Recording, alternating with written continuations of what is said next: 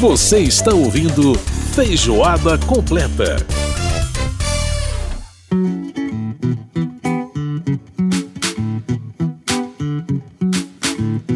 Estamos de volta com Feijoada Completa desta semana. Lembrando que a sua participação é sempre muito importante. Por aqui pode mandar críticas, sugestões pra gente pro nosso e-mail radio@câmara.leg.br, radio@câmara.leg.br. E você pode participar pelo WhatsApp 61 999 7890 80. Vou repetir: 61 999 7890 80. Tá bom? E você ouve a gente todas as sextas-feiras às nove da noite pela Rádio Câmara, tem reprise no sábado às nove e meia da manhã.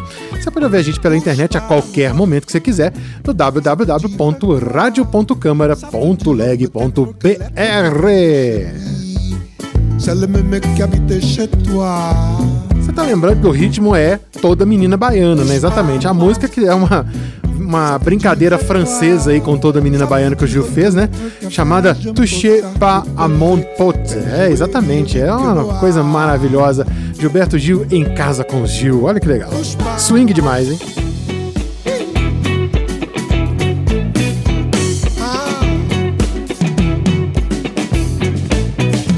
Eu ainda não assisti o documentário que, tá, que foi feito né, com, esse, com esse álbum, mas eu tô muito afim de assistir porque deve estar deve tá muito legal. Bom, vamos então agora ao nosso quadro que fala sobre envelhecimento saudável. Vida Longa. Dicas para uma maturidade saudável, com Cláudio Ferreira. Cláudio Ferreira participando mais uma vez aqui do nosso Feijoada Completa, falando sobre envelhecimento saudável, sobre envelhecimento né, com uma saúde bacana. E a gente vai falar sobre um assunto hoje bastante sério, né, Claudinho? Que é a questão do preconceito, né? Pois é, Edson. Obrigado pelo convite mais uma vez. Olá, ouvintes. É um assunto complicado e tem vários nomes, uhum. porque é um preconceito contra a pessoa só por conta da idade dela, que é chamado de etarismo, idadismo ou ageísmo. Né? Tem a palavra original em inglês e dela é, é, foram feitas esses, todas essas traduções. Mas, uhum. na verdade, é isso. É um, um preconceito que, em geral, é um preconceito muito sutil. Nem sempre a gente consegue identificar. Às vezes, às vezes não, né? Às vezes ele acontece de maneira um pouco mais explícita, mas também muitas vezes aquilo que não parece ser preconceito, né, Claudinho, é preconceito, né? Sim, sim, e às vezes assim, é, teve uma audiência pública sobre esse tema aqui na Câmara e uma das especialistas que, é, que participaram, a geriatra Carla Jacomim, ela fala justamente isso. Muitas vezes a pessoa acha que está elogiando o idoso, por exemplo, quando ela fala que o idoso é um velho com espírito jovem. Mas, na verdade, você está negando a velhice, você está enfatizando o, o, o, valor da juventude e não da velhice, uhum. entendeu? Então, esse é um exemplo bom de como, às vezes, algumas expressões, algumas perguntas. Então, ela fala, por exemplo, o velho não pode demonstrar fragilidade. É, enfim, é, o velho tem que se comportar como jovem. Então, às vezes valoriza muito aquele o velhinho paraquedista, o velhinho que faz a maratona. E aí as pessoas não conseguem envelhecer do jeito que elas querem envelhecer, uhum. né? Até porque existem várias velhices. Isso não, né? Ser velho não é uma coisa homogênea. Então, o preconceito também está em você determinar qual é o padrão de velhice que deve ser seguido pelas pessoas. Pois é, essa audiência teve muita coisa interessante, né, Claudinho, fazendo esse debate. O é, que mais você traz para a gente aí de interessante? Pois dela? é, e essa geriatra, por exemplo, ela trouxe uns exemplos que a gente nem pensa que existem. Então, por exemplo, o médico que não fala diretamente com o paciente. O paciente idoso vai no médico, leva um acompanhante e o médico fica o tempo todo se dirigindo ao acompanhante. É claro que a pessoa está indo para acompanhar o idoso para ajudar, para se lembrar de alguma coisa que o idoso não se lembrar depois, em relação a medicamentos, em relação a exames, procedimentos. Mas muitas vezes parece que o idoso está ali invisível. Uhum. Parece que a consulta é com o acompanhante, entendeu? Então eles, eles colocaram esses exemplos. É, é, por exemplo, o velho tratado de uma forma condescendente, paternalista. O, o geriatra Alexandre Kalash falou na infantilização do idoso, que é o idoso que chega no posto de saúde e fica: Oi, é, é, é, é avôzinho, me dá seu bracinho, tá deixa bom? eu ver sua perninha. Você tá bom hoje? Como é que tá esse dia? É, e essa coisa muito. como se fosse uma criança. É, né? é, então, assim, isso é uma coisa muito comum e que as pessoas fazem isso. Não, não tem, às vezes não tem nem a má intenção. Uhum. É, é, é, parece um carinho especial que a pessoa está tendo pela, pelo mais velho. E não é. Você uhum. novamente está tratando a pessoa, está subestimando né, a capacidade da pessoa de entender as coisas. Né? Esse, se falou muito isso, às vezes é isso. As pessoas é, é, é repetem várias vezes as coisas para o idoso como se ser idoso fosse automaticamente sinônimo de não compreender as coisas. Uhum, né? Uhum. Trata, às vezes, todo o idoso como se o idoso tivesse uma, um, um declínio neurológico, o que nem sempre é a realidade. É, às vezes a questão também de falar muito alto, né? É, por exemplo, a pessoa fala, oi, isso tá bom, como é que isso tá, não sei o quê. Quer dizer, a, a, a, de fato, né, já pressupondo, e aí né, como é que a gente chama de preconceito, que é o conceito pré-estabelecido, né?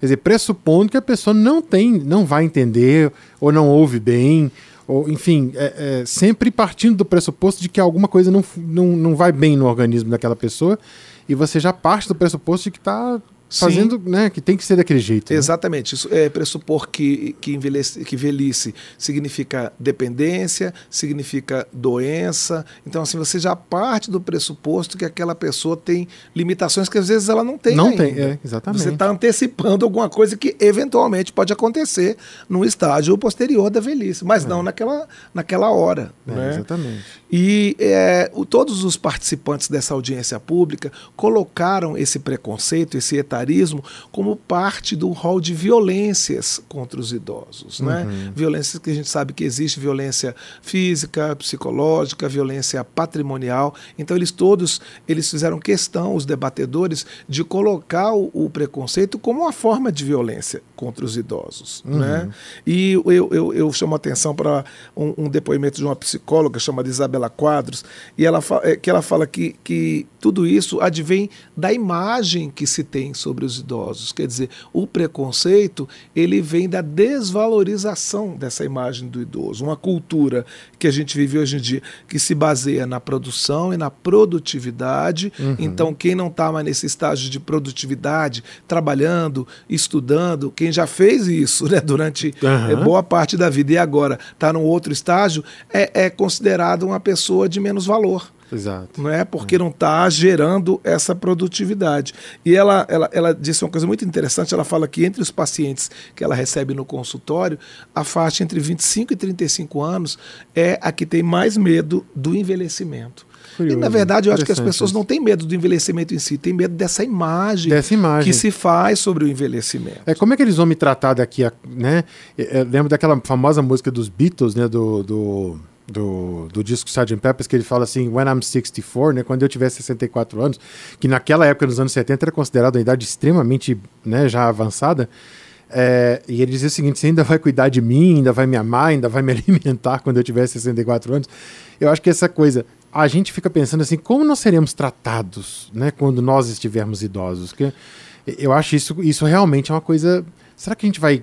É, é, vai sofrer abandono? Será que a gente vai sofrer? É, é, muito é curioso a gente pensar isso, né, Claudinho? Não, e também assim, eu entendo em parte, porque eu lembro quando eu tinha 20 anos, uma pessoa de 60 parecia muito distante. Muito distante. Mim. Então exato. era uma preocupação que eu não tinha, nem com a maneira de tratar um idoso, nem se eu deveria pensar nesse assunto, porque isso não fazia parte da minha realidade.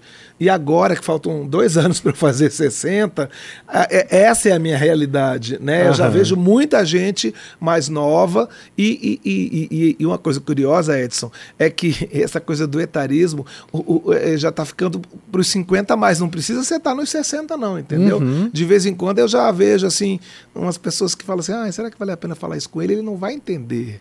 Né? Ah, Fala, é. eu não vou eu vou explicar, mas ele não vai conseguir entender. Né? É, é. Então você já vai vendo que isso fica é, é mais próximo de você e num contexto populacional diferente. Quando eu tinha 20 anos, há 40 anos atrás, o número de idosos era muito menor do que tem muito hoje. Menor do que tem hoje. Né? Então, assim, o que os participantes da audiência pública, a conclusão que eles chegaram é que a ferramenta mais poderosa para combater o preconceito é a educação. Uhum. É começar a mostrar para as pessoas desde cedo, desde a infância e adolescência e juventude, de que é, é, ser velho não é esse bicho de sete cabeças. Né? É. Talvez não seja a melhor idade, quando andaram, como andaram falando por aí, porque melhor é, é- é- é exagero, mas tá- é uma, é uma fase da vida que pode ser enfrentada, né? de que cada um enfrenta de uma maneira e que as pessoas em volta, familiares, amigos, vizinhos, colegas de trabalho, podem também enfrentar de outra maneira. É, e com respeito, né, a decisão da pessoa,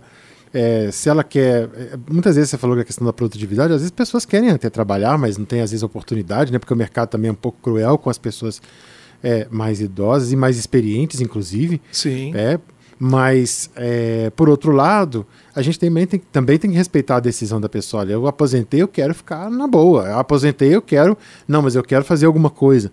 É, então, assim, essa decisão é pessoal, né? E, de- e deve ser respeitada pelos demais, né? E talvez ter flexibilidade, Edson, nessa questão o que, que é para jovem, o que, que é para idoso. Uhum. As pessoas ainda separam muito, ainda categorizam muito essas coisas, entendeu? Uhum. E, e- e tem, eu vejo muitas pessoas da minha idade para cima que querem fazer coisas e deixam de fazer porque sofrem olhares de censura dos Aham, outros. aham. Do tipo assim, ah, essa roupa que você está vestindo não é para sua idade. Ou então esse relacionamento amoroso que você está tendo não é para sua idade. Ou então essa, esse esporte que você quer fazer, essa atividade física, é, é, é, né, gente que gosta de viajar. Então, tudo isso é preconceito também, porque pressupõe que a pessoa colocou na cabeça dela uma imagem fixa sobre o que é o idoso, que comportamentos são esperados do idoso, e qualquer coisa que se desvie desse padrão é condenado, é, é- é, enfim, é rechaçado. É isso aí.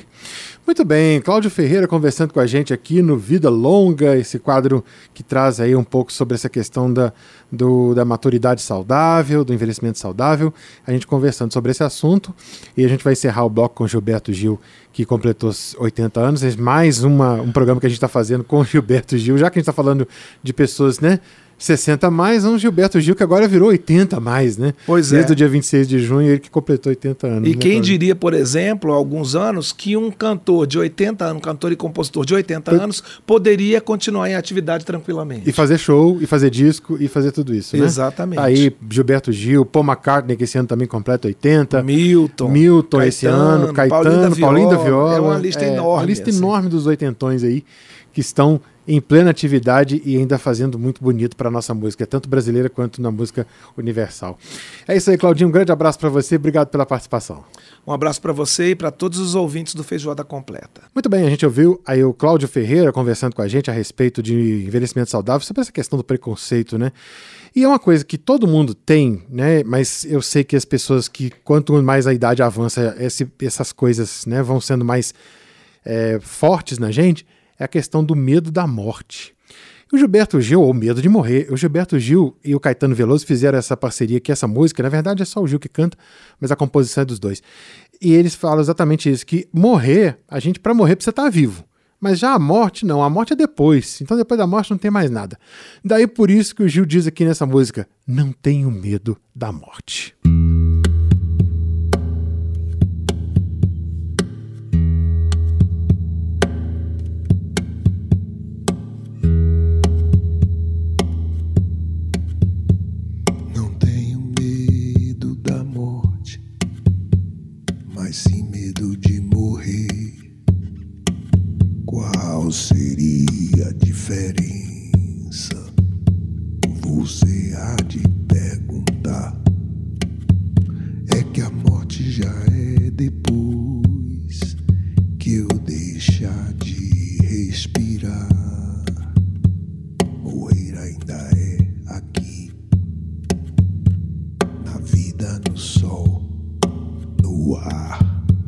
Ainda pode haver dor em ou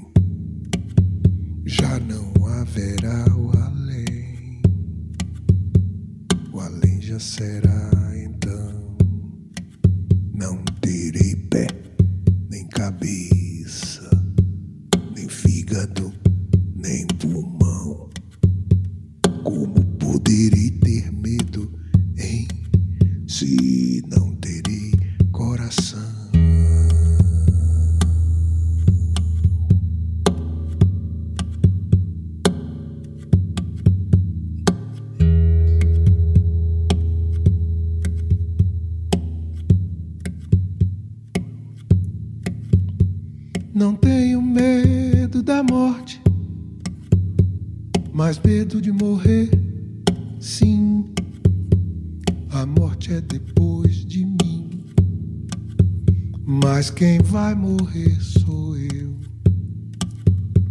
Derradeiro ato meu, e eu terei de estar presente, assim como um presidente dando posse ao sucessor. Terei de morrer vivendo em sabendo que já me vou.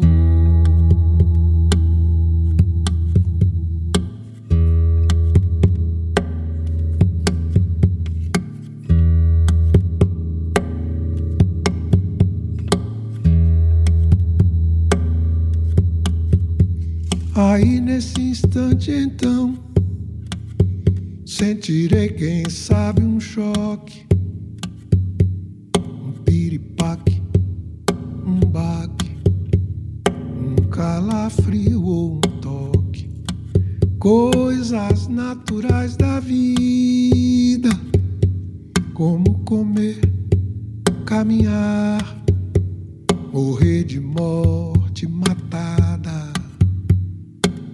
morrer de morte morrida. Quem sabe eu sinta saudade, hein? Como em qualquer despedida.